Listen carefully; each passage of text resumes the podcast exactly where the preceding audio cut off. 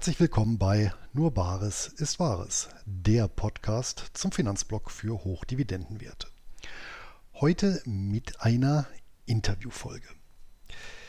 Je weiter ich in meinem Investorendasein fortgeschritten bin, desto höher wurde in meinem Depot der Anteil von Sammelanlagen. Und das hat einen durchaus guten Grund, denn zum einen kommen diese meinem Hang zur minimalinvasiven Geldanlage und Bequemlichkeit entgegen und zum anderen lässt sich damit das Einzelwert bzw. Managementrisiko effizient eliminieren. Und beide Faktoren in Kombination, die wiegen auch die geringfügig höheren Kosten im Vergleich zur Einzelanlage auf. Nichtsdestotrotz habe ich mit dem Aktienblitzdepot ein Einzelwertdepot beibehalten, welches mit 20 Dividendentiteln bestückt ist, die ich auf Basis eines qualitativen Ansatzes ausgewählt habe und halbjährlich anpasse.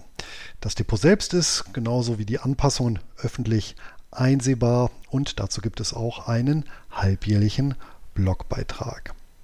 Ähnlich, allerdings mit einer etwas anderen Schwerpunktsetzung, geht mein heutiger Gast Alan Galecki vor, mit dem ich mich bereits häufiger zur kennzahlengestützten Aktienanalyse ausgetauscht habe. Höchste Zeit also, diese Konversation öffentlich weiterzuführen. Und damit gebe ich auch schon ab zum heutigen Geldgespräch. Heute bei mir im Geldgespräch zu Gast habe ich wieder mal einen geschätzten Bloggerkollegen und der hat sich ganz auf die Analyse von und die Investition in Einzelaktien verschrieben. Sei es nun mit oder sei es ohne Dividenden. Seine professionellen Sporen, die hat er sich als Unternehmensanalyst sowie im Fondsmanagement verdient.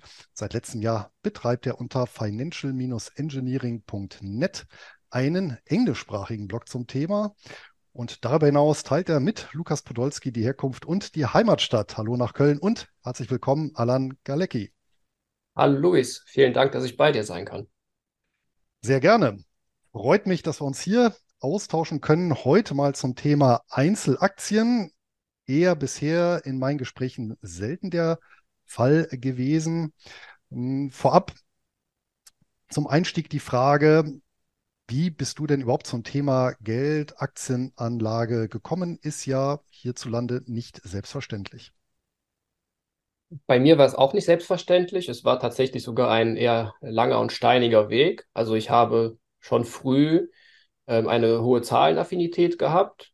Ähm, also ich konnte schon sehr gut Kopf rechnen beispielsweise, habe auch gerne Prozent rechnen, so ähm, ja, gemacht und, und auch, ähm, wenn meine Eltern einkaufen waren, dann habe ich so die Kassenbons nachgerechnet, ob da die Beträge stimmen und solche Sachen als Kind.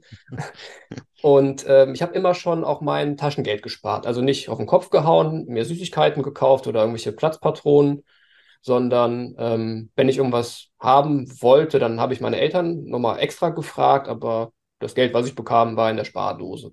Und das wurde dann regelmäßig ähm, aufs ja, Sparkonto beziehungsweise auf das Sparbuch, ähm, was es damals ja noch zu attraktiven Konditionen gab, äh, gebracht. Das habe ich dann immer gesammelt.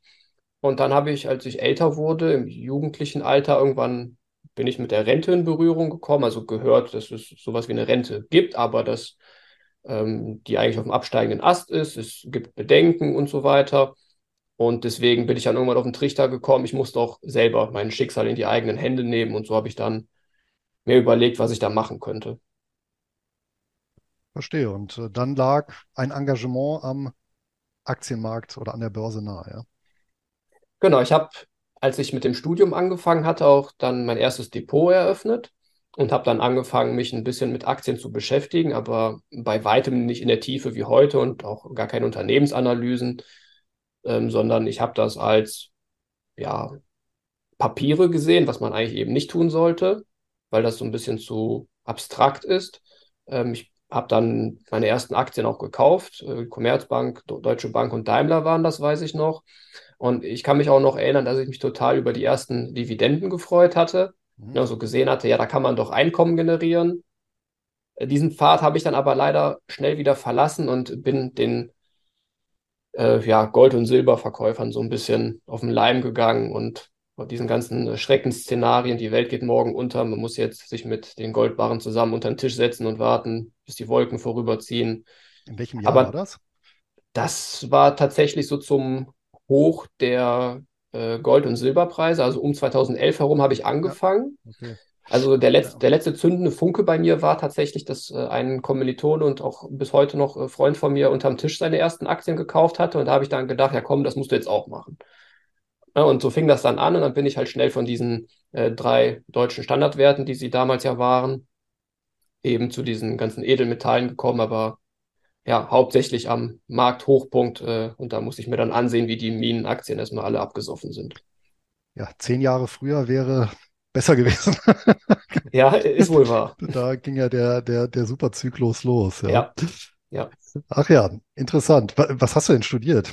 Wahrscheinlich auch etwas Zahlenaffines. Genau, also für mich vorgesehen war, dass ich Zahnarzt werde, weil meine Großmutter Zahnärztin ist und meine Mutter und der Onkel haben diese Rolle übersprungen und ich als erster Enkel war dann der Auserwählte quasi. Mhm. Aber ich konnte mit, ähm, ja, ich habe ein Praktikum beim Zahnarzt gemacht und ich konnte aber damit überhaupt nichts anfangen. Und ich habe mir gedacht, nee, ich muss erstens irgendwas machen, was mit äh, Zahlen zu tun hat, was mit Rechnen zu tun hat, was aber auch ähm, ja so mit äh, Technik und Wachstum, Zukunft zu tun haben muss. Und dann bin ich irgendwie aufs Wirtschaftsingenieurwesen gestoßen.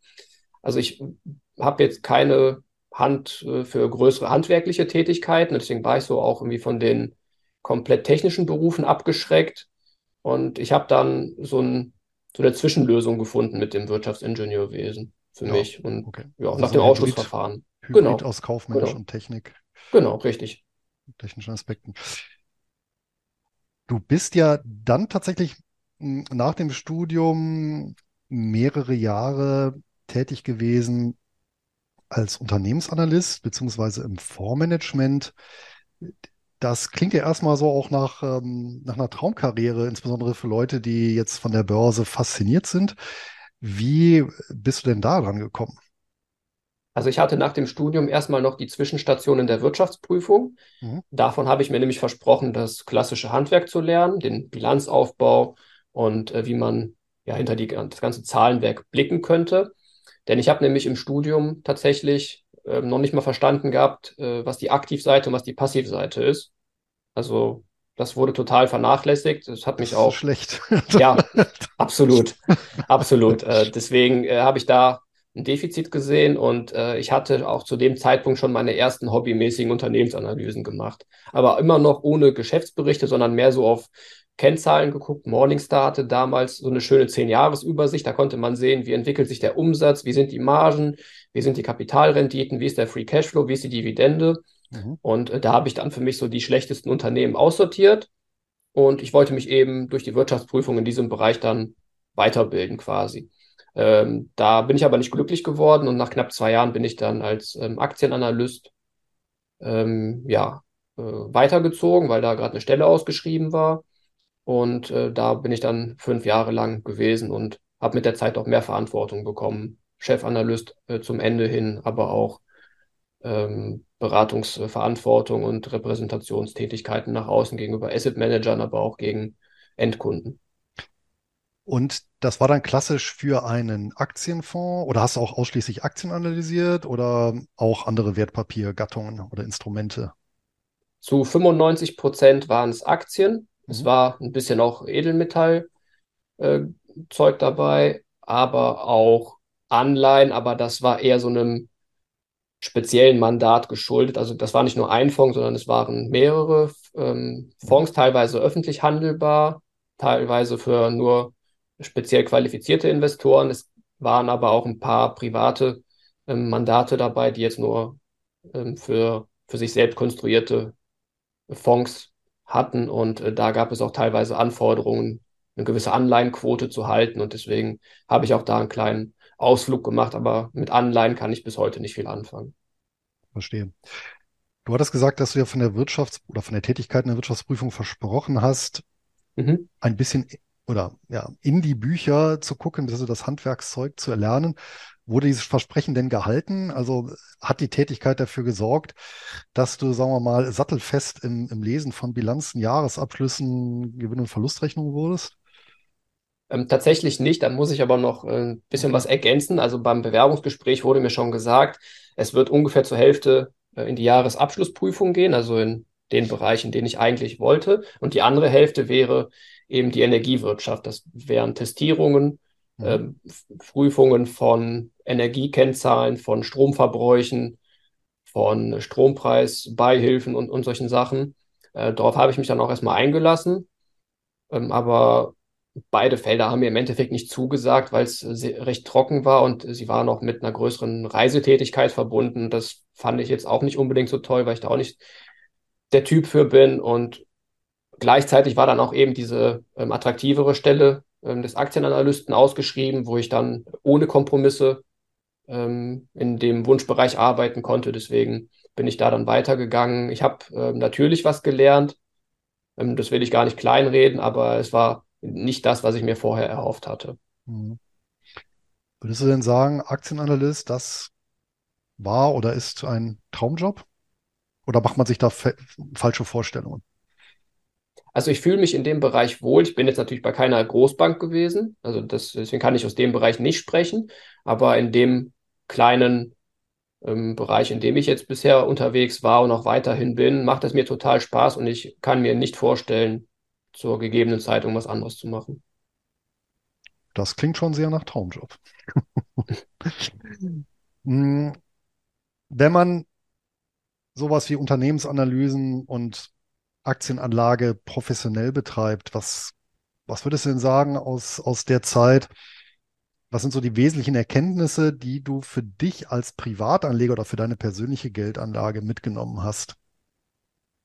Also man muss halt wissen, im Fondsmanagement oder in der Fondsberatung, weil das war äh, eine, eine Beratungsgesellschaft, in der ich gewesen bin, da hast du halt viel Compliance, eine strenge Regulierung. Ähm, ein paar Beispiele, die mich da zum Beispiel massiv gestört haben. Es konnte teilweise Stunden oder auch Tage dauern, bis du überhaupt handlungsfähig warst. Also nicht, es war jetzt nicht so, du hast eine Idee und dann kaufst du oder verkaufst du mal schnell etwas, sondern du musst dann erstmal gucken, gibt es vielleicht irgendwelche Regelwerke, die gebrochen werden?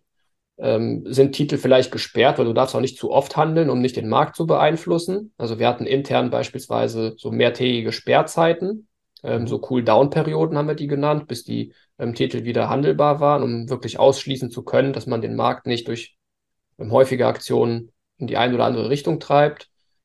Ähm, und das war dann natürlich schon sehr deprimierend, wenn eine Aktie irgendwie gerade interessant war und du warst dann eine Woche gesperrt. Ja, hm, hm, was machen wir jetzt?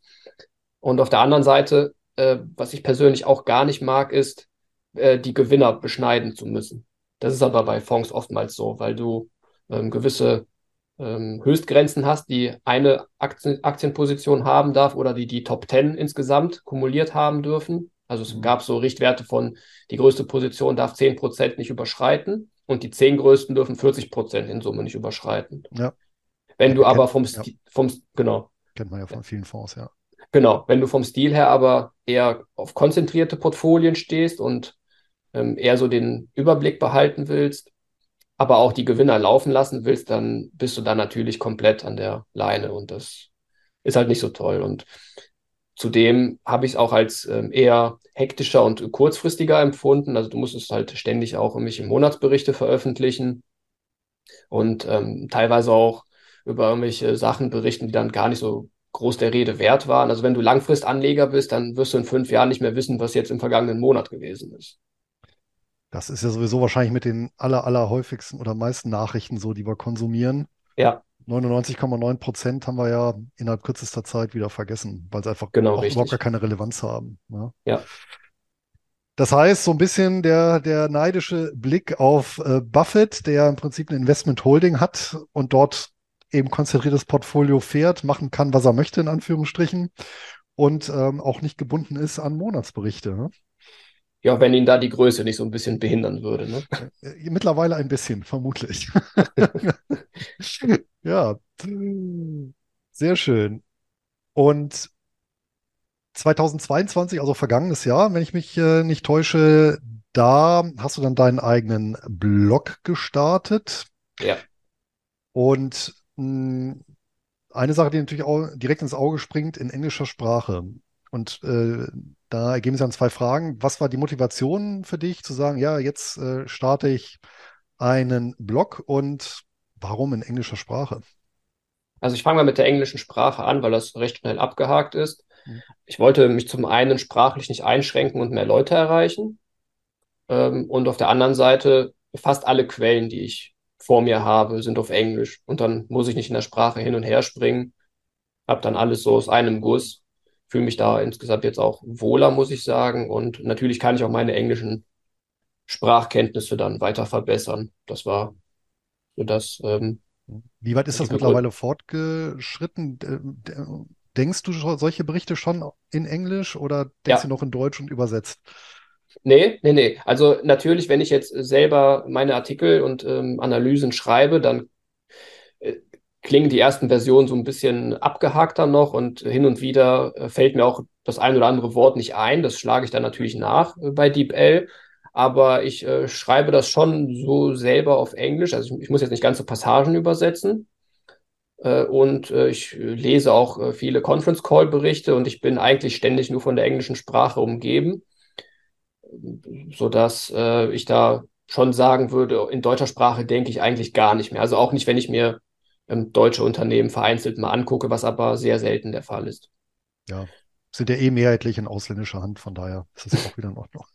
Also viele Investorenpräsentationen und auch diese ganzen Telefonkonferenzen finden ja ohnehin ausschließlich in englischer Sprache statt. Also zumindest bei den äh, größeren Unternehmen, da hast du dann sowieso keine Wahl. Ne?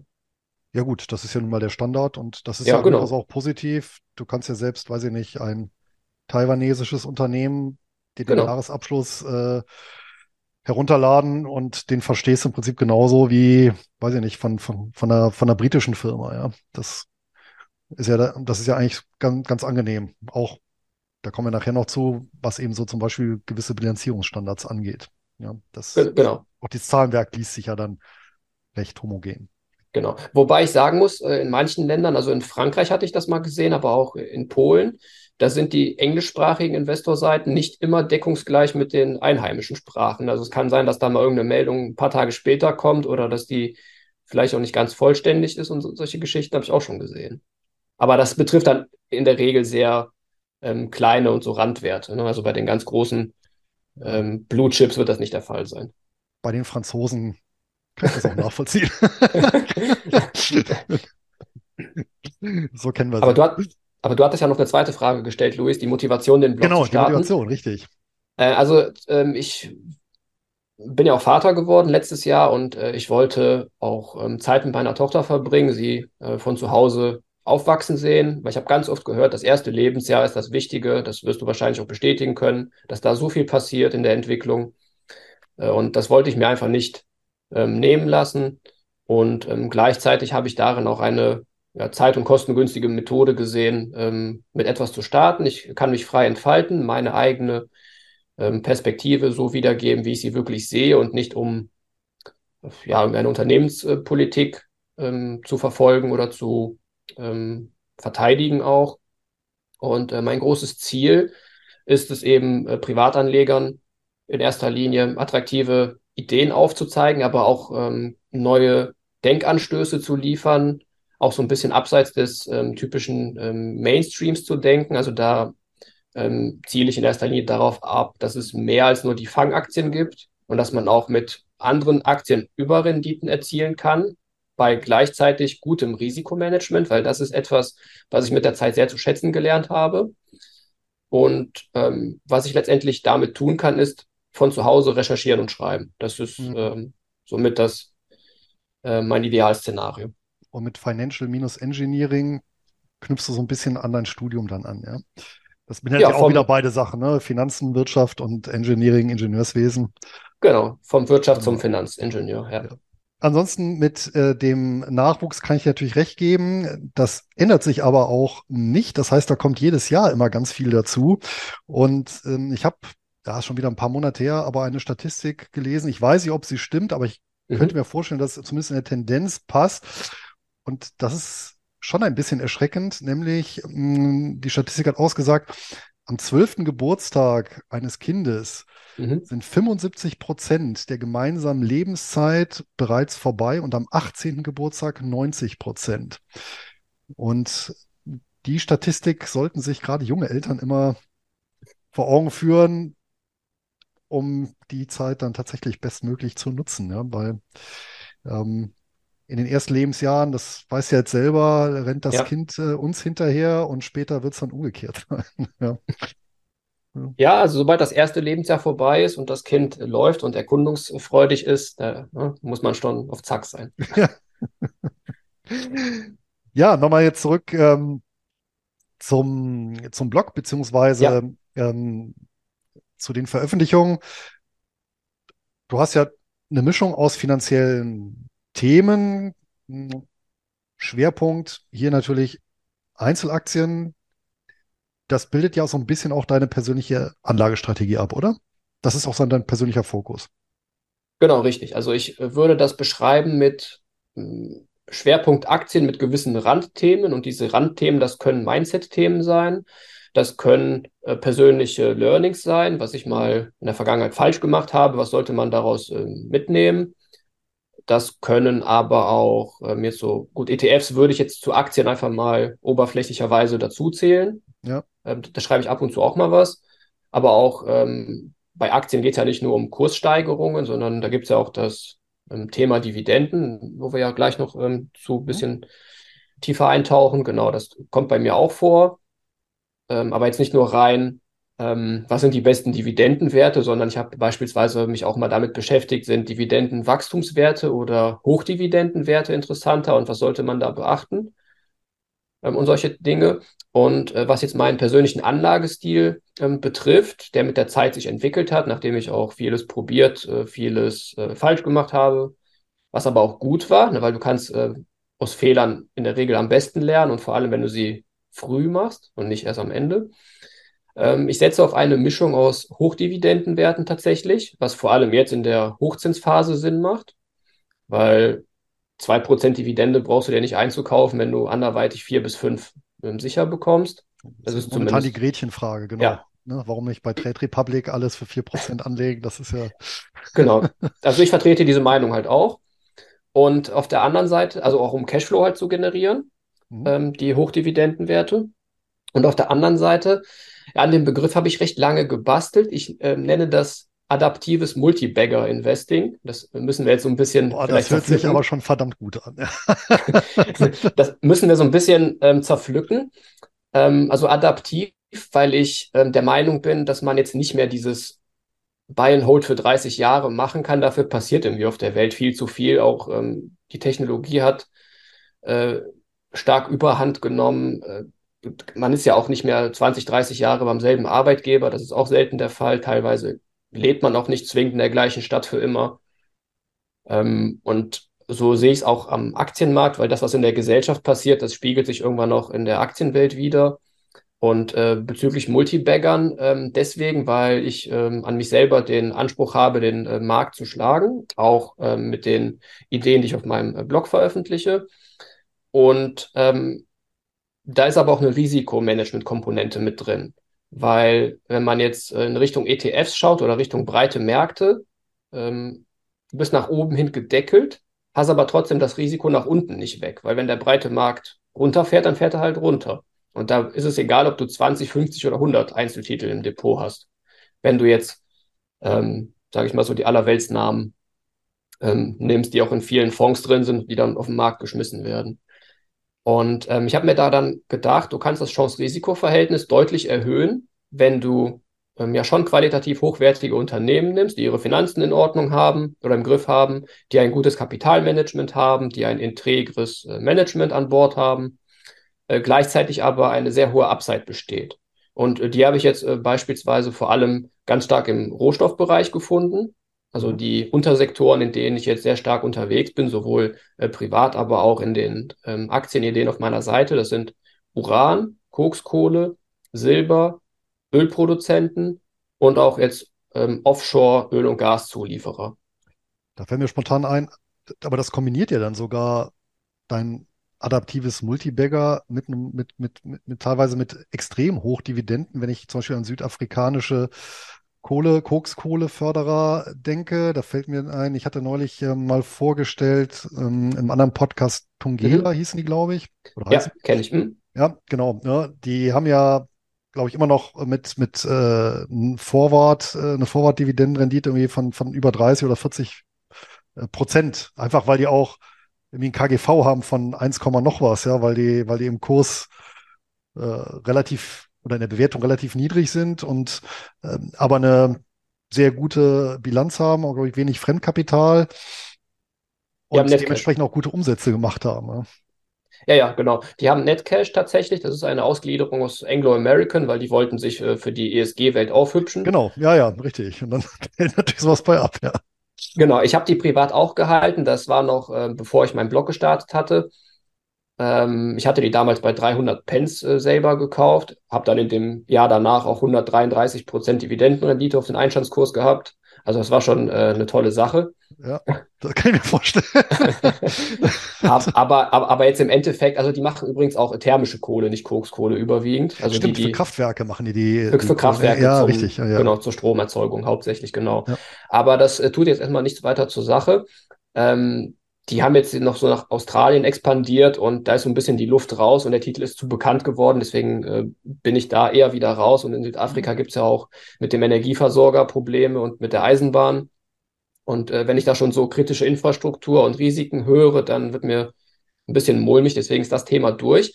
Aber was viele dieser Titel gemeinsam haben, jetzt völlig unabhängig von der Sektorzugehörigkeit, ist, dass oftmals eine starke Angebotsverknappung herrscht. Also ich bin nicht auf die Nachfrage primär aus. Natürlich, wenn es keine Nachfrage gibt, dann sieht es schlecht aus, aber in diesen Bereichen ist keine Nachfrage eben unrealistisch. Ähm, aber ich habe im Laufe der Zeit verinnerlicht und gelernt, dass die Nachfrage zu prognostizieren ist extrem schwer. Die kann theoretisch von heute auf morgen wegbrechen. Wir müssen nur an 2020 denken. Ja. Ähm, beim Angebot aber, das sind Projekte, die werden auf Jahre und teilweise auch Jahrzehnte ausgelegt, geplant, investiert. Und wenn da einmal die Spaten im Boden sind, es wurde angefangen, dann wird ganz selten nur noch aufgehört. Und äh, umgekehrt, wenn eben große Unsicherheit herrscht, von wegen ähm, der Regulator mischt sich ein, die Politik will irgendwelche komischen Kennzahlen sehen oder ähm, was passiert, wenn wir jetzt Geld in den äh, Boden stecken, aber ähm, die Politik verbietet uns irgendwelche Exporte oder se setzt irgendwelche Preisdeckel durch, das hat es ja auch alles gegeben. Ähm, dann warten wir einfach mal ab und melken den Bestand ab. Ne? Und so ist das eben in diesen Bereichen der Fall. In Kohle wird ja nicht investiert. Die Finanzhäuser ähm, ge- vergeben auch keine Kredite in diesem Bereich. Das ist ja bei Silber auch ganz stark so, bei Öl ist das so, bei Uran sowieso, weil nach 2011 war das Thema eigentlich vom Tisch, aber jetzt hat sich herausgestellt, dass es doch nicht ganz der Fall ist. Und äh, so, wenn du große Angebotsdefizite hast, dann kann das durchaus spannend werden, weil äh, vor allem, wenn der Rohstoffpreis schnell anzieht, dann können diese Unternehmen aber gar nicht so schnell handeln. Das heißt, das Defizit bleibt noch für Quartale oder auch Jahre weiter bestehen, bis neue, neues Angebot auf den Markt kommt. Mhm. Verstehe. Also das heißt, suchst du dann gezielt äh, Branchen, die ähm, stark in so einem Schweinezyklus drin sind? Also Schweinezyklus, Mhm. nochmal aus der, aus der Ökonomie, ähm, basiert ja auf dem Phänomen, das mal beobachtet wurde, wenn, wenn der Schweinepreis halt hoch ist, dann fangen die Bauern eben an, Schweine zu züchten Mhm. vermehrt und dann eben ähm, natürlich mit einer Verzögerung dann äh, in, innerhalb dieses, dieser Aufzuchtzeit verteuert sich dann äh, der Schweinepreis, äh, verbilligt sich dann natürlich der Schweinepreis, Mhm. weil dann natürlich zu viele Schweine gleichzeitig auf den Markt kommen. Dadurch äh, sagen die Bauern natürlich, ach, Schweine zu züchten lohnt sich gar nicht. Dadurch kommt es wieder zu einer Verknappung und so bewegen wir uns genau in solchen Zyklen. Und solche Zyklen sehen wir ja auch. Ich kenne es auch zum Beispiel vom Schiffbau, das ist ja auch so ganz markant. Ja. Ja, dass, dass wir eben entweder völlige Überkapazität haben oder halt ähm, ja, großen Mangel an Kapazitäten Mhm. ähm, oder eben jetzt, wie du es gesagt hast, in bestimmten Rohstoffen oder ja, Thema Gold hatten wir ja auch. Das ist ja auch so, es dauert ja fünf bis 15 Jahre, bis so eine Mine in Betrieb genommen werden kann überhaupt. Und dementsprechend, wenn das auf, auf breiter Front geschieht, dementsprechend die Angebote ähm, deutlich schwanken und das Ganze eben mit, oder sag mal, zumindest mittelfristig ganz gut prognostizierbar. Sind, sind das tatsächlich so Sektoren, auf die dich dann hauptsächlich konzentrierst? Aktuell ist das so, weil ich eben in vielen solchen Sektoren ähm, diese Konstellationen ausfindig gemacht habe. Ähm, man sollte noch, ich würde noch ergänzen, ganz wichtig ist zu verstehen, es gibt ja den Wirtschaftszyklus, den kennt eigentlich jeder. Ne? Wirtschaft läuft gut, Wirtschaft läuft schlecht, ganz platt gesagt. Ähm, die Rohstoffunternehmen haben aber ihren eigenen Zyklus. Also es kann sein, wie von 2000 bis 2008, dass die Rohstoffpreise mit der Wirtschaft steigen und dann beide wieder fallen. Also damals war ja so, China ist im Kommen das große Thema und beziehungsweise ja. die BRICS-Staaten waren im Kommen. Das war ja so ähm, das große Motto. Dann kann es aber auch wieder sein, dass äh, beide völlig konträr zueinander laufen. Es kann auch sein, dass in Rezessionen äh, bestimmte Rohstoffe trotzdem stark weiter steigen. Das war in den 1930er Jahren so, das war auch in den 1970ern so. Ne? Also Öl kann steigen, wenn irgendwie schlechtes Wetter mal irgendwo für längere Zeit ist, dann kann es zu Ernteausfällen kommen und dann ist das völlig egal, was die Wirtschaft macht. Dann sind die Rohstoffe eben knapp und dann steigen die Preise. Und solche ähm, Gemengelagen ausfindig zu machen, macht einerseits Spaß und andererseits kann das auch sehr lukrativ sein. Ist denn jetzt der, der Zweck deiner Strategie darauf ausgerichtet, mh, hm, letztendlich eine Mischung aus möglichst hohen Kurssteigerungen plus soliden Dividenden oder ähm, hast du eine andere, ja, einen anderen finalen Zweck letztendlich, mit den du verfolgst mit einer, mit deiner Einzelwertstrategie? Hm, also ich fahre ein hybrides Modell. Ich will das Depot natürlich erstmal ähm, weiter wachsen lassen, weil ja. Ähm, ja, um den Cashflow rauszuziehen, ist das einfach zu klein.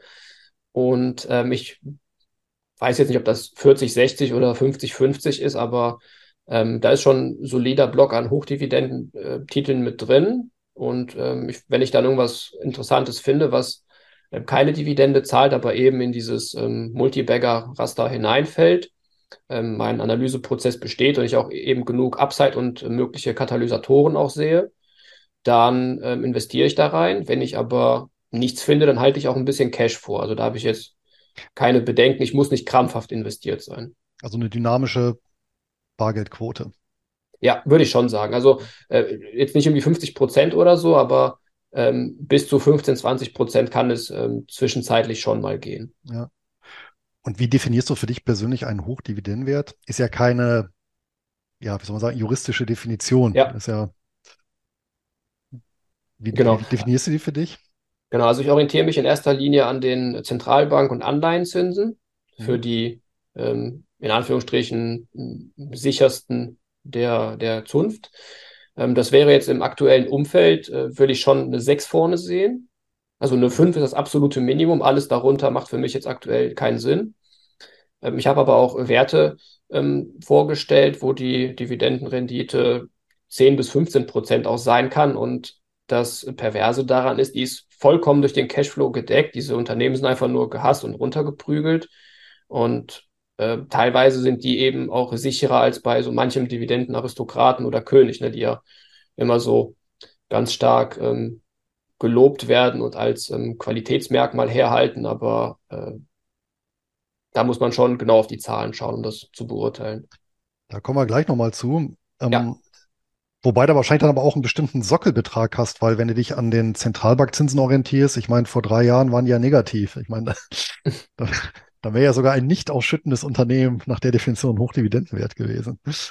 Das schon. Also ich muss sagen, äh, ich habe mich eigentlich unter 4% selten wohlgefühlt. Also mhm. ich habe die dann gerne mitgenommen, die Ausschüttung, aber dann war die Dividende für mich nicht das äh, primäre Kriterium ja. für das Investment. Also es musste schon darüber sein. Gut. Und natürlich ist der Anspruch, sonst betreibt man ja ein solches Portfolio, so solch Portfolioansatz ja nicht, einen, sagen wir, marktbreiten ETF, Schrägstrich mhm. MSCI World vermutlich, ähm, out zu performen auf mittlere bis lange Sicht oder hast du für dich da eine andere Messlatte? Nee, das ist schon richtig. Ähm, ich habe, also ich ähm, lege da auch transparent alles offen auf meiner Seite. Mhm. Ähm, recht regelmäßig, also schon einmal die Woche aktualisiere ich die ganzen Zahlenwerte auch. Ich habe es mir recht einfach gemacht.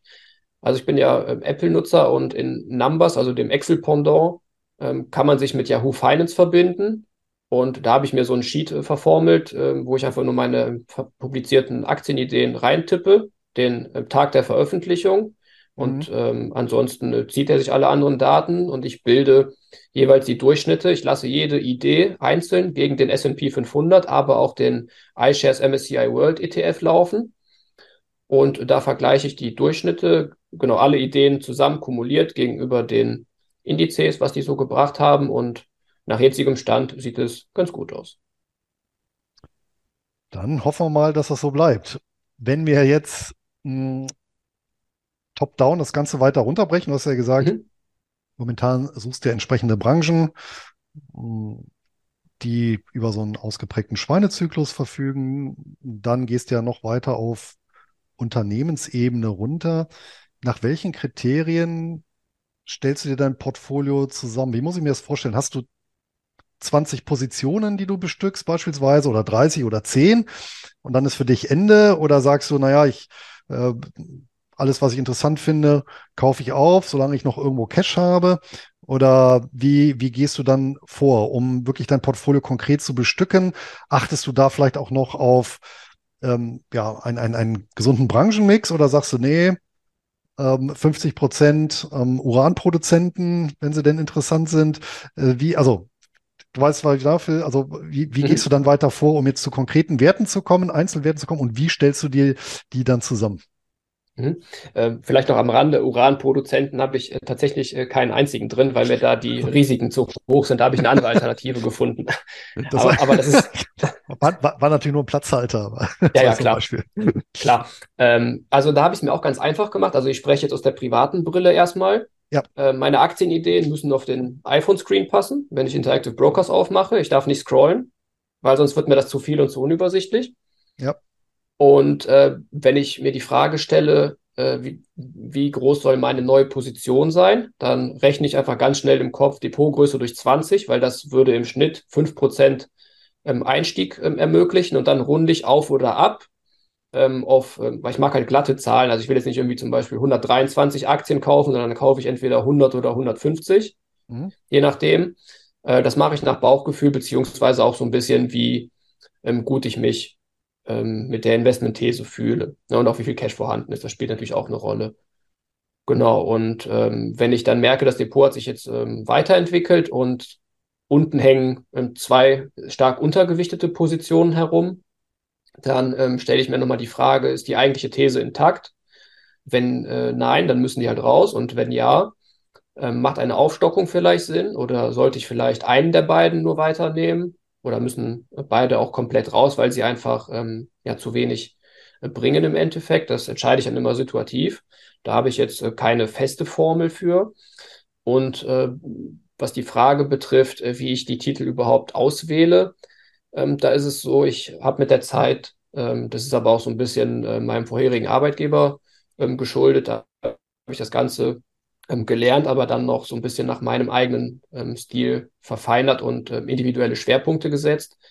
Ähm, also an der fundamentalen Analyse hat sich nichts geändert. Ich äh, schaue mir als allererstes ähm, gerne mal das Geschäftsmodell an. Also meine Zielsetzung ist, sowohl für mich als auch für äh, meine Leser in den äh, Berichten dann, äh, dass das Geschäftsmodell in einfachen Worten und möglichst wenigen Sätzen erklärt werden kann. Ne, also wenn ich jetzt irgendein Software-as-a-Service-Unternehmen habe, was irgendwelche Datenbanken, Geschichten für B2B-Kunden macht, dann kann ich mir da recht wenig drunter vorstellen, wenn ich die Software jetzt nicht gerade selber benutze. Ja. Und äh, da neige ich dann auch äh, schnell dazu, die Flinte ins Korn zu werfen. Also egal wie groß der versprochene TAM, also der äh, Total Addressable Market ist, das interessiert mich dann nicht weiter, wenn ich mich, ähm, wenn ich mir überhaupt kein Urteil bilden kann, ob ich überhaupt verstehe, was sie da machen.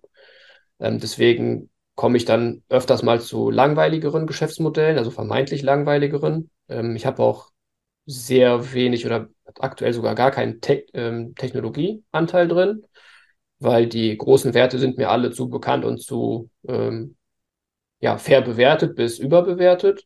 Und bei so kleineren Buden fühle ich mich nicht unbedingt wohl. Und ähm, ganz wichtig ist für mich an zweiter Stelle dann das Management, wo kommt es her? Wie lange ist es schon im Unternehmen? Gibt es eine große Fluktuation? ähm, dann natürlich auch Skin in the Game. Wie stark ist das ähm, Management am Unternehmenserfolg beteiligt? Sitzt es im gleichen Boot? Und wie geht es mit dem ähm, Geld der Aktionäre um? Also wofür wird es eingesetzt? Da, da gibt es ja mehrere Möglichkeiten. Also die Dividende ist ja so mit das Erste, was einem in den Kopf kommt. Es können aber auch andere Unternehmen aufgekauft werden. Ähm, Empire Building wäre dann so ein Stichwort, was mir dann überhaupt nicht zusagt, wenn einfach nur die Größe zählen muss, damit äh, die Boni der Manager mitsteigen, aber eigentlich Aktionärswerte vernichtet werden. Mhm. Ähm, Aktienrückkäufe mag ich an für sich, aber natürlich nicht äh, prozyklisch. In manchen Branchen lässt es sich nicht vermeiden, aber da wäre es dann gut, wenn nicht der gesamte Cashflow ähm, ja, für Rückkäufe am Hochpunkt äh, verschwendet wird. Ja. Die Bilanz ist mir ganz wichtig. Also ich äh, habe eine sehr hohe Schuldenaversion. Also das ist jetzt nicht nur im aktuellen Umfeld so, das war auch vorher schon der Fall. Ich habe mich mit hohen Schulden nicht wirklich wohlgefühlt, weil ich halt äh, weiß oder wusste, dass äh, Schulden so ein Bremsklotz sind. Natürlich, wenn die Zinsen niedrig sind, weniger. Aber wenn du dich dann später irgendwann refinanzieren musst und ähm, die Konditionen schlechter sind, das ist halt ein potenzielles Risiko, was sich aber jetzt bewahrheitet hat, dann ähm, kann dir schnell der Teppich unter den äh, Füßen weggezogen werden und das hat dann immer auf den Aktienkurs eine große negative Auswirkung. Ähm, der, der Free Cashflow muss äh, stimmen, es muss ähm, ein äh, Free Cashflow überhaupt erstmal generiert werden. Und es gibt auch viele Unternehmen, die irgendwas von adjustiertem EBITDA faseln, aber gar keinen Cashflow haben und sich dann über entweder Kapitalerhöhungen oder Schulden finanzieren müssen. Ähm, also das muss auch gegeben sein.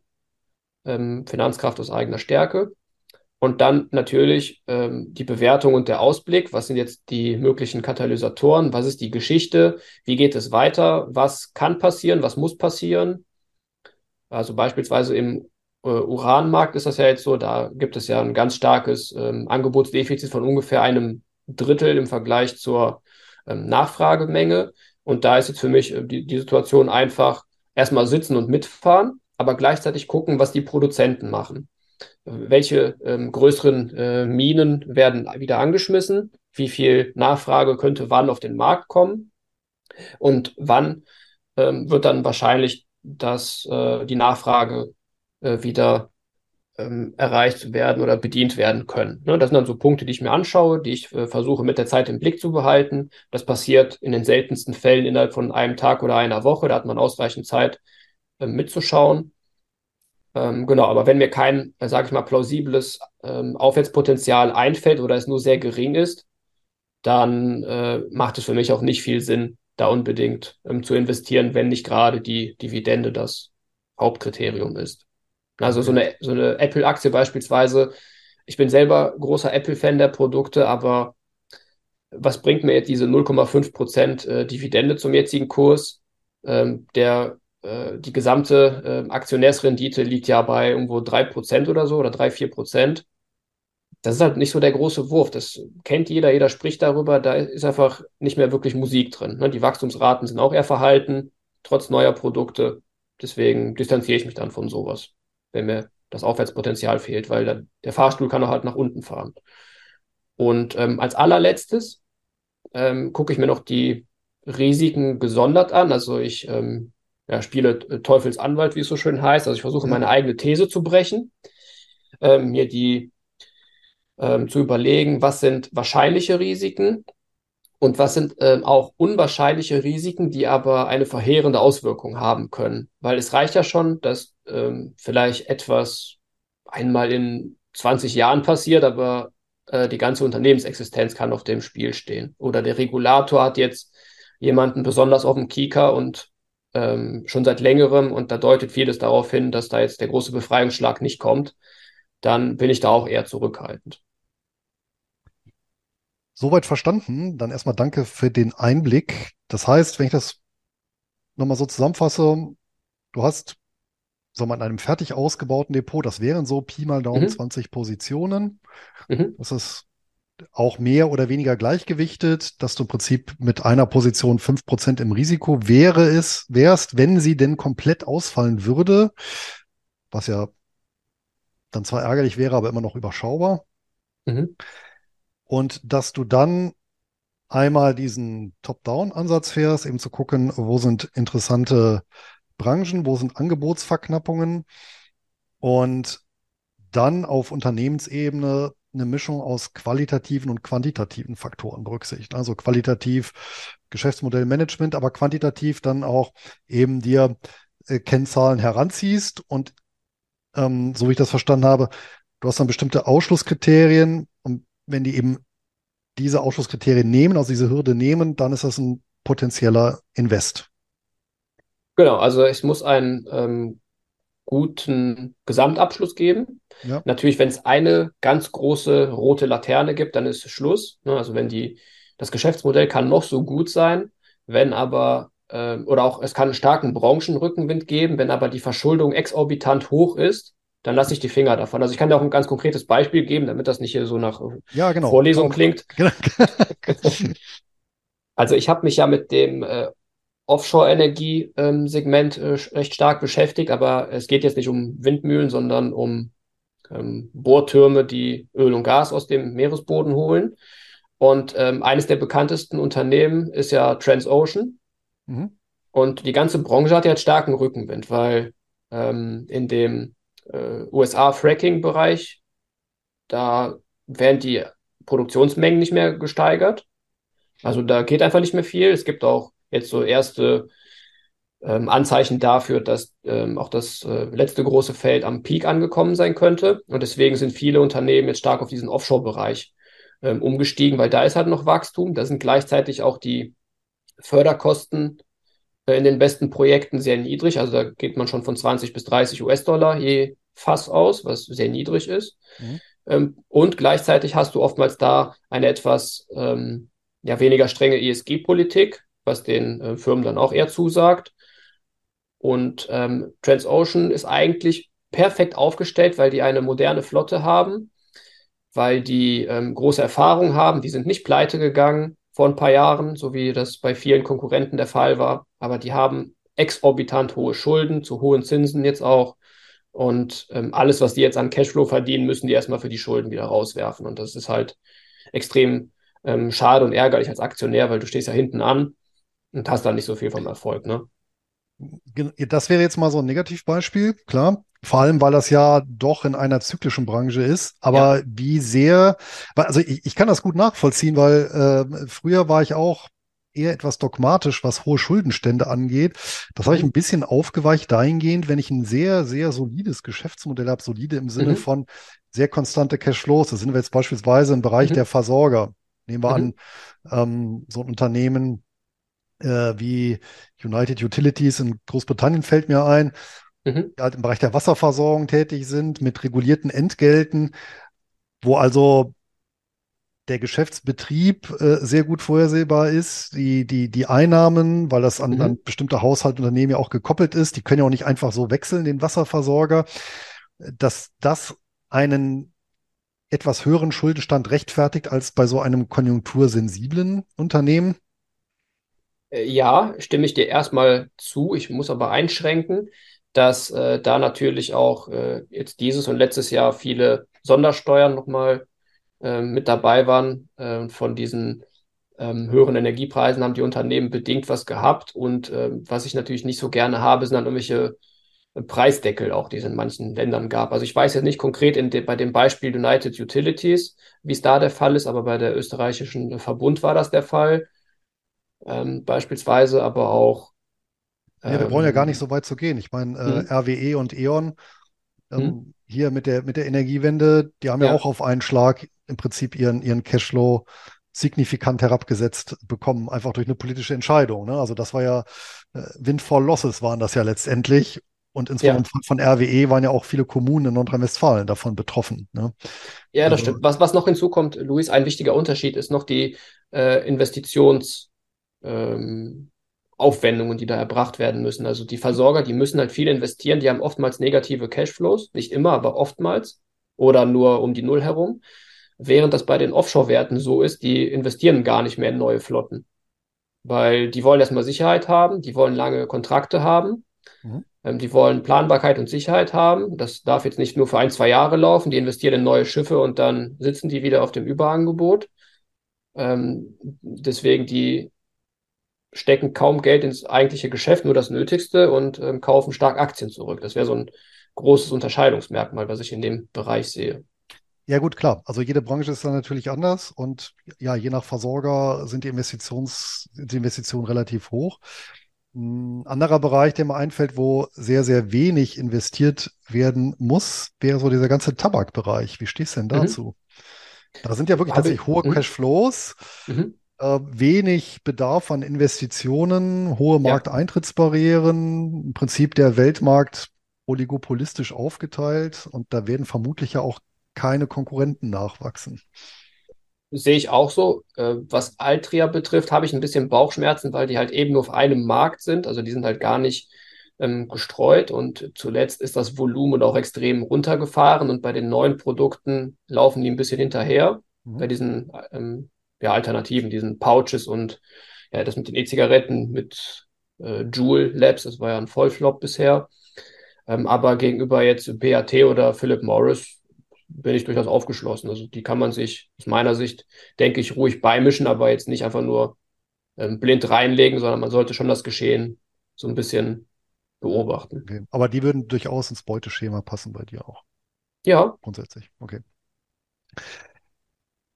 Wenn wir uns mal, du hast gerade Übernahmen gesagt, und was mir aufgefallen ist, ähm, gerade bei vielen großen Unternehmen Mhm. die aufgrund von Übernahmen einen sehr hohen Goodwill aufgebaut haben, dass dort oftmals dann in dem Zuge der Kurs der Aktie deutlich nachgegeben hat über die Folgezeit. Ist das eine Beobachtung, die du teilst? Größtenteils ja und vor allem je mehr Zeit verstreicht. Also am Anfang werden natürlich diese großen Übernahme Geschichten ähm, ja, attraktiv verkauft. Das Wachstum wird anziehen, man wird Kosten einsparen, man wird Synergieeffekte haben. Das sind diese berühmten Schlagworte, die erstmal durch den Raum fliegen. Wenn sich mit der Zeit aber herausstellt, ähm, es wurden sehr viele Schulden aufgenommen oder die Verwässerung war groß oder beides, gibt es auch in Kombination. Und die Bilanz ist, ist deutlich fragiler geworden, weil jetzt ähm, ja ein hoher Preis bezahlt wurde, auch für das Unternehmen. Das spiegelt sich ja darin wieder, dass ein, eine ja, Luftnummer, so nenne ich das gerne, in die Bilanz ähm, eingebucht wird. Die nennt sich dann Goodwill. Das ist einfach nur eine, eine Prämie, ein Aufpreis für eine Übernahme. Genau, ja, und dann, noch, muss man ja. ganz kurz erläutern für die, die das jetzt nicht einordnen können. Ja. Das ist halt, wenn ein Unternehmen ein anderes Unternehmen kauft, mhm. sagen wir mal für eine Milliarde Dollar, aber das die eigentliche Substanz des Unternehmens, also das Gebäude und, weiß ich nicht, die Marke, ähm, kostet aber oder äh, hat, hat den Wert von 500 Millionen US-Dollar. Ich habe aber ja trotzdem eine Milliarde bezahlt. Dann ähm, packe ich im Prinzip auf meine Vermögensseite, also auf meine Aktivseite, eine Position im, ähm, in den Vermögenswerten, die nennt sich dann eben Goodwill. Das sind dann eben diese 500 Millionen US-Dollar, die ich mehr bezahlt habe als eben der reine Substanzwert. Und das ist eben dieser, dieser Goodwill oder immaterielle Vermögenswert. Und ähm, hier ist eben das Thema, eine Bilanz kann halt sehr gut aussehen, sehr ähm, vermögensstark, dann auch sehr eigenkapitalstark. Aber ich habe eben diesen Goodwill und der ist natürlich einer gewissen Beliebigkeit unterworfen. Was dazu kommt, ähm, ist international muss ich den nicht abschreiben. Nach deutschem Handels- und Steuerrecht äh, oder Bilanzierungsrecht muss ich diesen Goodwill über die Zeit abschreiben. International muss ich es nicht. Und das ist natürlich so ein Hebel für Manipulationen. Und das ist dann so meine These auch gewesen. Naja, wenn, wenn dann der Goodwill sehr hoch ist, insbesondere dann, äh, zum Beispiel bei Verizon war es so oder Walgreen, mhm. der Apothekenkette, ja. dass, dass dann teilweise sogar das Eigenkapital überstiegen hat, der Goodwill, äh, ist das wahrscheinlich auch so na, fast eine rote Laterne dann, ne? Oder eine, eine Alarmleuchte. Ja, genau. Kraft Heinz ist ja auch so ein anderes Beispiel. Da gab es etliche Fusionen, mhm. äh, wo dann mit der Zeit der Goodwill-Anteil sehr hoch geworden ist. Man kann sich das vielleicht noch so ähm, ganz gut merken. Im deutschsprachigen Raum hört man öfters auch mal, äh, wie, wie hieß denn das nochmal? Das war äh, Firmenwert aus Übernahmen, genau. Weil Goodwill ist immer aus Übernahmen und es gibt ja auch noch intern kreierte Firmenwerte, also irgendwelche angemeldeten Patente beispielsweise. Die tauchen dann in der separaten Position immaterielle Vermögenswerte auf. Ähm, und vor 20 Jahren oder so wurde das, wie du gesagt hast, geändert, dass äh, Goodwill nicht mehr abgeschrieben werden muss, so im Zweifel für den Angeklagten so ungefähr. Und nur wenn sich die ursprünglichen Rechnungen und Planungen gar nicht mehr aufrechterhalten lassen. Dann wird irgendwie einmal im Jahr oder einmal im Quartal geprüft, stimmen die Zahlen noch? Und das ist dann der Grund dafür, wenn es größere Abweichungen gibt, dass dann plötzlich so riesige ähm, ja, Nettoverluste ausgewiesen werden bei den Unternehmen, weil die eben diese Firmenwerte runterradieren. Ja, genau. Die, die haben dann zwar keinen Einfluss auf den Cashflow, ne, genau. auf die Liquiditätslage, aber das sind dann so Fälle, wo dann rote Zahlen ausgewiesen werden. Das Unternehmen kann aber trotzdem noch was verdient haben in der Periode. Genau. Was würdest du aus deiner Sicht sagen? Was sind ja noch wichtige Unternehmens- oder Bilanzkennzahlen? Jetzt hast du schon gesagt, Eigenkapitalquote, ähm, Cashflow, also freier Cashflow, äh, Goodwill ist etwas, worauf man achten sollte. Was sind so noch so zwei, drei wichtige Kennzahlen, von denen du sagst, naja, die, da wird vielleicht ein bisschen zu wenig drauf geguckt, die sind vielleicht gar nicht so bekannt oder nicht so im Fokus, äh, sind aber trotzdem immer einen Blick wert. Die Eigenkapitalquote ist tatsächlich gar nicht so wichtig für mich, muss ich sagen. Ähm, weil du kannst ja beispielsweise auch Unternehmen haben, die ganz viele Aktien zurückkaufen, dann geht das Eigenkapital runter. Aber so wie bei Apple beispielsweise, da ist jetzt die Quote nicht ganz so berauschend, aber trotzdem ist die Bilanz äh, total robust. Also für mich ist wichtig, dass die Schulden möglichst gering sind äh, oder idealerweise Nettoliquidität vorliegt, weil ähm, wenn das Unternehmen profitabel ist und es eben keine Schulden hat, kann es nicht pleite gehen. Dann hast du schon mal viele Risiken ja. äh, in der Hinsicht weg. Und auf der anderen Seite ist mir halt eben ganz wichtig, ob der operative Cashflow muss sowieso positiv sein und der Free Cashflow idealerweise auch. Der kann aber temporär durch hohe Investitionen gedrückt sein. Da kommt es aber dann drauf an, sind das ähm, temporäre wirklich Investitionen oder solche, die dauerhaft für das Geschäftsmodell erforderlich sind, einfach nur zum Aufrechterhalten, ohne jegliche äh, Wachstumsfantasie. Und ähm, ich muss halt verstehen, wo das Geld hingeht, hingeht letztendlich. Ne? Ja. Okay. Noch eine Kennzahl, die wir vielleicht noch gar nicht besprochen haben? Äh, also was jetzt die ähm, Bewertung, nicht die Qualität des Unternehmens betrifft, ich schaue auf den Enterprise Value zum Free Cashflow. Das ist meine Lieblingskennzahl bei der Bewertung, aber nicht für Finanzinstitute, weil da macht die gar keinen Sinn. Kannst du die Kennzahl vielleicht nochmal ein bisschen erläutern? Sehr gerne. Die ist ja nicht der so ganz gängig. Sehr gerne. Also das ist im Grunde aus meiner Sicht das bessere KGV, wenn du so willst. Also der Enterprise Value ist, ähm, also der Firmenwert beinhaltet den ähm, Marktwert, also auch das, was beim KGV das K ist, aber noch plus net, plus die Nettoschulden. Beziehungsweise, das, wenn. Weil das Geld ist, was im Unternehmen arbeitet. Genau, richtig. Das arbeitet im Unternehmen, es hebelt das Unternehmen, ja. so gesehen. Und wenn auf der anderen Seite Netto-Liquidität da ist, dann sinkt der Marktwert. Das Unternehmen wird günstiger, weil wenn du das Unternehmen kaufen würdest, dann ähm, hättest du einen großen Liquiditätsberg, den du dir theoretisch komplett ausschütten könntest wieder. Ne? Ja. Also würde sich der Kaufpreis reduzieren. Genau. Und das Ganze wird geteilt nicht durch den Nettogewinn aus der äh, Gewinn- und Verlustrechnung, sondern durch den Free Cashflow. Und warum ist das das bessere KGV? Ich meine, KGV ist ja so ein, also der Klassiker schlechthin unter den Kennzahlen. Um so eine Ersteinschätzung zu machen, ist ein Unternehmen jetzt günstig oder teuer bewertet? Mhm. Ich versuche das mal plastisch zu erklären. Ähm, also du musst ja Geldzuflüsse haben, um liquide zu sein und um den Betrieb aufrechtzuerhalten. Ähm, und die Gewinn- und Verlustrechnung ist ja eigentlich nur eine ähm, Bewertung deiner Vermögenswerte, so gesehen. Also es kann ja beispielsweise auch sein, dass du ähm, jetzt ein ähm, seltenes Auto gekauft hast, das erfreut sich jetzt plötzlich hoher Nachfrage oder der Gebrauchtwagenmarkt ähm, ist leergefegt und dein Auto steigt im Wert. Aber du bist dadurch, was deine liquiden Mittel betrifft, nicht reicher geworden. Also ja. du könntest das Auto theoretisch verkaufen und einen Mehrerlös generieren, aber solange du es hältst, hast du nichts davon. Und beim äh, Cashflow ist es so, der kommt dir sofort zugute und du kannst mit dem Geld direkt was anfangen. Ja. Es ist halt die flüssigste, liquideste Form. Ja, und ähm, man sagt zwar, der Cashflow kann weniger manipuliert werden als der Gewinn, äh, da würde ich jetzt mittlerweile sagen, das stimmt nicht ganz, weil es kann beispielsweise sein, dass ein Unternehmen, also da gibt es verschiedene Tricksereien, du kannst eine Rechnung ein paar Tage später bezahlen, ähm, statt zum 30.09. bezahlst du die am 2.10. Schon hast du mehr Cashflow, ähm, den du präsentieren kannst, oder du kannst ähm, deinen Lagerbestand ähm, plötzlich stark abbauen, dann hast du auch mehr Cashflow. Aber das sind so Geschichten, die funktionieren halt nicht dauerhaft. Und bei der ähm, Gewinn- und Verlustrechnung hast du oftmals irgendwelche Herausrechnungen oder irgendwelche Sondereffekte, die nicht cashwirksam sind. Also wir hatten ja eben die Goodwill-Abschreibung beispielsweise. Es gibt aber auch irgendwelche ähm, Rückstellungen, die für Rechtsstreitigkeiten gebildet werden können. Ja, ähm, die, also ne, so weiter. Man muss ja einfach sagen, die Gewinn- und Verlustrechnung ist ja auch ein, eine steuerliche ähm, ja. Berechnungsgrundlage und nicht um ein, ein, ein, ein reales Abbild einer Firma zu präsentieren. Ja? Also deswegen ist die auch immer so ein bisschen mit Vorsicht zu genießen. Und genau, also Cashflow ist natürlich viel äh, realistischer, realistischeres genau. Abbild. Weil den Cashflow, den kannst du dir auszahlen direkt, ne, also in Form einer, von einer Dividende beispielsweise, während du bei der Bewertung der Vermögenswerte, das ist alles so schwerfällig und nicht direkt in bare Münze umzuwandeln. Jetzt hast du ja Dividende auch angesprochen, das auch für dich ein wichtiger Faktor ist. Auf was für Dividendenkennzahlen im Speziellen, wenn du darauf achtest, ähm, legst du denn da Wert? Oder welche schaust du dir da ganz besonders an? Also die Dividende muss durch den Free Cashflow gedeckt sein. Ja. Das ist mir ganz wichtig, weil sonst ähm, besteht die Gefahr, dass die Dividende gekürzt werden kann. Ja. Wobei die, ähm, die, die, Deckungsquote ja oftmals, da wird ja der Gewinn genommen, das ist natürlich auch wieder verzerrt. Also auch hier besser ja. immer der Cashflow. Also man muss halt unterscheiden zwischen Finanzunternehmen und allen anderen.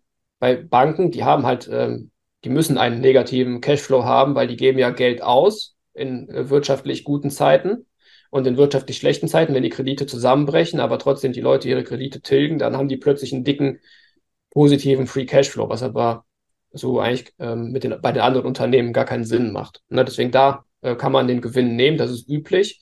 Ähm, aber bei ähm, allen anderen normalen Nicht-Finanzunternehmen, die müssen einen äh, Free Cashflow haben, um dauerhaft eine Dividende bezahlen zu können, weil du kannst nicht ähm, ewig aus der Substanz heraus bezahlen. Und dann ist noch wichtig, ähm, für mich, wie groß ist insgesamt die Free Cashflow Rendite. Also ich kann beispielsweise sagen, das Unternehmen hat eine Dividendenrendite von 5%. Wenn ich dann aber feststelle, die Ausschüttungsquote ist 50 ähm, Prozent davon, dann heißt das, dass insgesamt 10 Prozent äh, Free Cashflow im Vergleich zum aktuellen Marktpreis ähm, ja, verdient werden könnten ohne weiteres Wachstum. Dann weiß ich, aha, da stehen noch weitere 5 Prozent zur Verfügung. Davon könnte man Aktien zurückkaufen, man könnte Übernahmen tätigen, man könnte das Geld einfach ähm, behalten, erstmal für äh, spätere Verwendungen oder man könnte eine Sonderdividende zahlen, mhm. Schulden abbauen. Da gibt es ja verschiedene Möglichkeiten. Genau. Und, und auf sowas wie Dividendenkonstanz, achtest du da auch drauf oder ist dir die relativ egal oder setzt sie ins Verhältnis zum Geschäftsmodell? Ähm, ich gucke schon äh, zum Geschäftsmodell, also worauf ich gar keinen Wert lege, um es vielleicht mal so zu erklären, das sind diese ähm, Titel Dividenden, Aristokrat und König, über die habe ich mich auch ein bisschen ausgelassen ähm, weil die einfach nur extrem oder die sind halt ausschließlich vergangenheitsbezogen. Du kannst ja daraus nichts ableiten, wie es dem Unternehmen gerade geht und äh, vor allem, wie die Perspektiven im kurz- und mittelfristigen Zeitfenster sind. Also da musst du halt schon eine Ebene tiefer graben. Aber und, meinst du nicht, aber ist das nicht ein gewisser Ausweis von Solidität, wenn ich es jetzt tatsächlich über 30 oder 40 Jahre geschafft habe, die Dividende mindestens mal konstant mhm. zu halten und hin und wieder auch nochmal zu erhöhen? Also es kann was über die Unternehmenskultur und über die Ambitionen sagen, dass es geplant ist, diese Serie aufrechtzuerhalten, weil niemand will jetzt derjenige sein, der beispielsweise eine 60-jährige Dividendenerhöhungsserie ähm, ja, reißen muss. Aber wir haben jetzt dieses und letztes Jahr gesehen, auch äh, der Reed äh, WP Carey beispielsweise, war auch jetzt ein Aristokrat, 25 Jahre in Folge. Die 24 Jahre davor haben denen jetzt nichts gebracht. Die müssen kürzen, weil die ein ähm, sehr unvorteilhaftes äh, Schuldenprofil haben. Und das äh, Interessante dabei ist, die Schulden an sich sind noch nicht mal so extrem hoch, aber die müssen in den nächsten drei Jahren jetzt ganz große Batzen abbezahlen, die mit der aktuellen Ausschüttungsquote nicht vereinbar sind. Die müssen kürzen, um die Schulden ähm, abtragen zu können. Okay.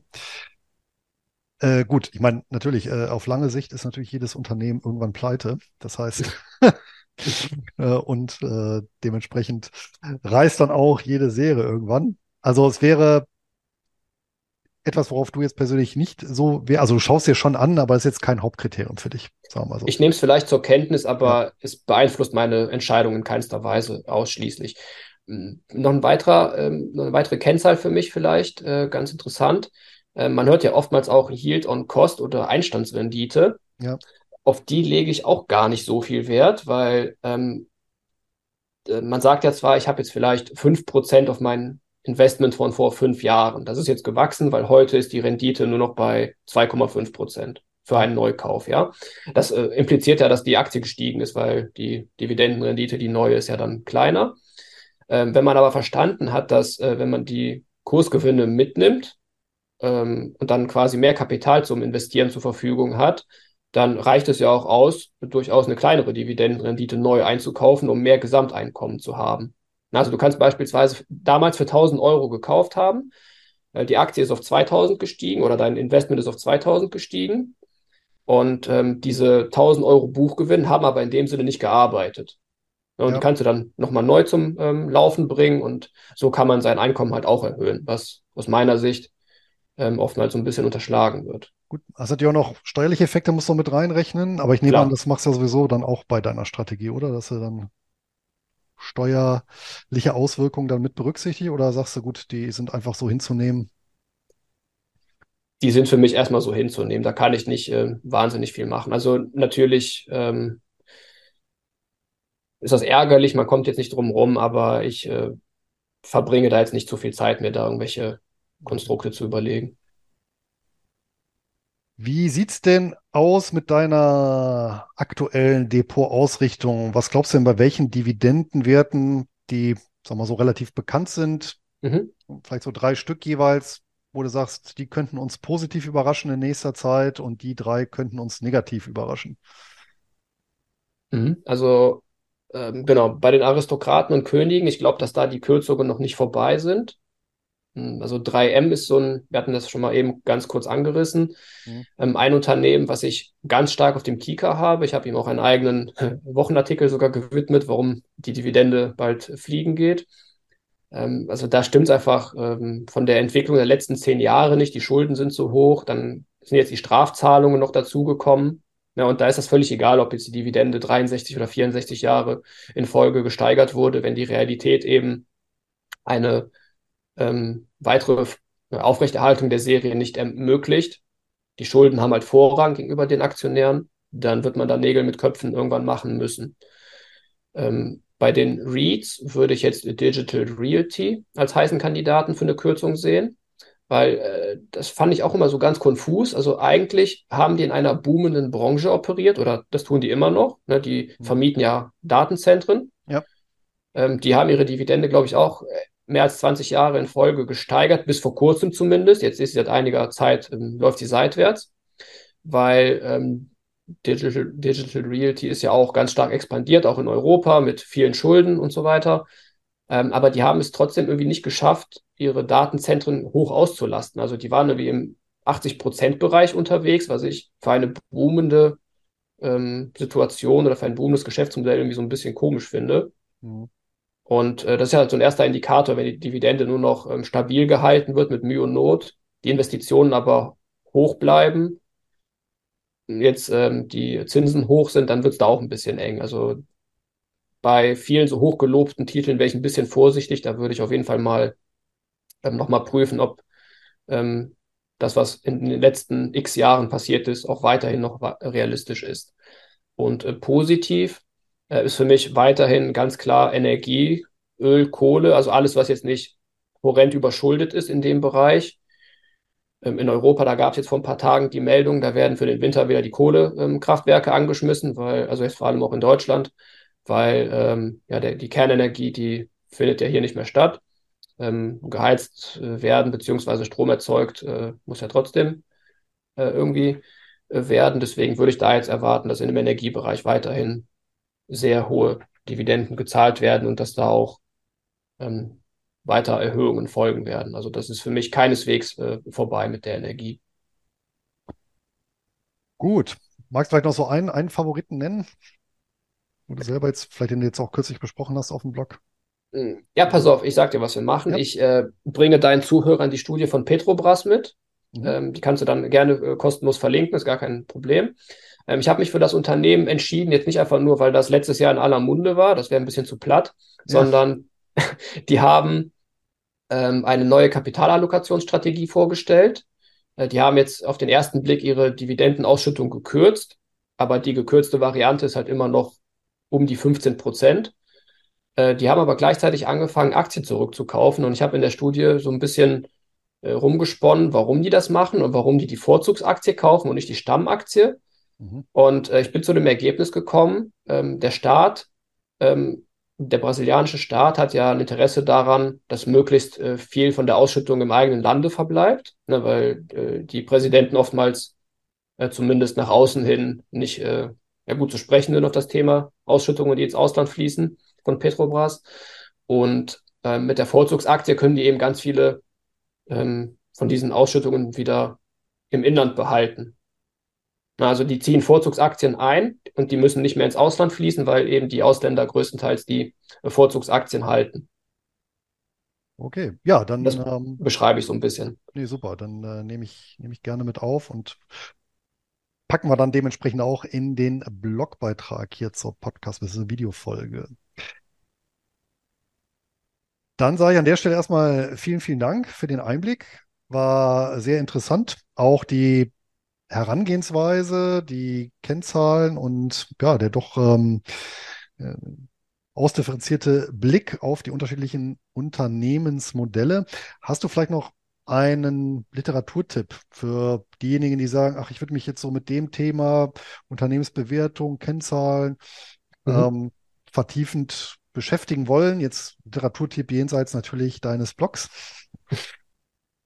Also ich habe äh, mir insgesamt sechs Punkte aufgeschrieben. Ich versuche ganz kurz zu machen. Ja. Also ich persönlich finde immer sehr interessant auf Seeking Alpha die Antithesen ähm, zu mhm. lesen, um einfach mal zu gucken, was sprechen die Leute an, woran habe ich vielleicht nicht gedacht, was könnte mir in die Parade fahren. Ähm, das erste Buch von Peter Lynch ist ein absoluter Klassiker, der Börse einen Schritt voraus. Da, da geht es aber eher so um Mindset und um dieses ähm, Eigentümer sein, über Aktien äh, besser zu verstehen. Wenn man sich äh, für Zyklen und Rohstoffe interessiert, dann auf jeden Fall Capital Returns von Edward Chancellor. Okay. Dann auch dafür vielen Dank. Zum Abschluss, wer mehr von dir lesen möchte oder das ganze Thema natürlich auch äh, auf deinem Blog vertiefen möchte, dem sei nochmal anempfohlen financial-engineering.net. Ich denke auch mit ja, grundlegenden Englischkenntnissen ist das Ganze zu erschließen. Und du bietest ja auch einen Premium-Bereich an, ne? Genau, ich biete einen Mitgliederbereich an. Da gibt es zwei Abstufungen, eine ja, normale Premium und eine Premium Plus Version. Und da veröffentliche ich meine besten Aktienideen. Und Plus unterscheidet sich darin, dass da die ähm, ja noch aus meiner Sicht aussichtsreicheren Multibagger drin sind. Aber das Risikoprofil und der Analyseprozess und so weiter, das ist alles ein und dasselbe. Also, wer daran Interesse hat, wer jetzt ein wenig Blut geleckt hat und das Ganze äh, vertiefen möchte, diesen durchaus äh, sehr interessanten Ansatz ähm, oder Kombination aus Hochdividendenwerten und adaptiven Multibagger Investing, schöne Wortkreation, der ist bei Alan auf dem Blog gut aufgehoben. Und dann bleibt mir nur noch nochmal herzlich Dankeschön zu sagen für die Einblicke und ich wünsche dir und financial-engineering.net alles, alles Gute. Und vielleicht sehen wir uns ja hier oder an anderer Stelle nochmal wieder. Vielen lieben Dank, Luis, für das Gespräch. Es hat mir sehr viel Freude bereitet und ich bin gerne wieder zu Gast, wenn du Lust und Zeit hast. In diesem Sinne, mach's gut. Tschüss. Ebenfalls. Ciao.